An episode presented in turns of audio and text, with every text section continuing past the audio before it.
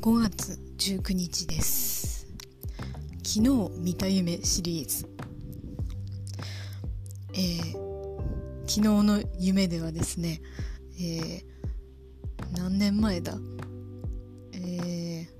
6年ぐらい前に1年間だけ働いた、えー、仕事場のボスが出てきました、え、その時は、え、メインの業務はそのボスと2人でずっと2人でやっていて私は補助者という立場で、えー、そのボスにお仕えする お仕えするってあれですけど、えー、そんな感じだったんですけどまあ、えー、本当に真面目で、えな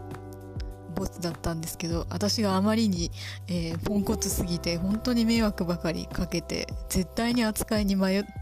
困ってただろうなという感じで全然仲良くなかったんですけど、えー、夢の中ではですね電話でやたら親しく話している、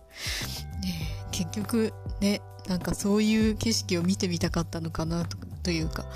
まあ人は誰しも幸せを求めるものですから、えー、まあね身近な人とは仲良くありたいものですからねそんな願望が出ていたのでしょうか、えー、おそらくもう本当はこのボスには会うことはないと思うんですが、まあ、あの、お元気で幸せでいてほしいものです。で、一方で今のボスにも、も夢に出てきて、えー、太ったと言われました。まあ、太ったことも間違いではない。あなたは正しい。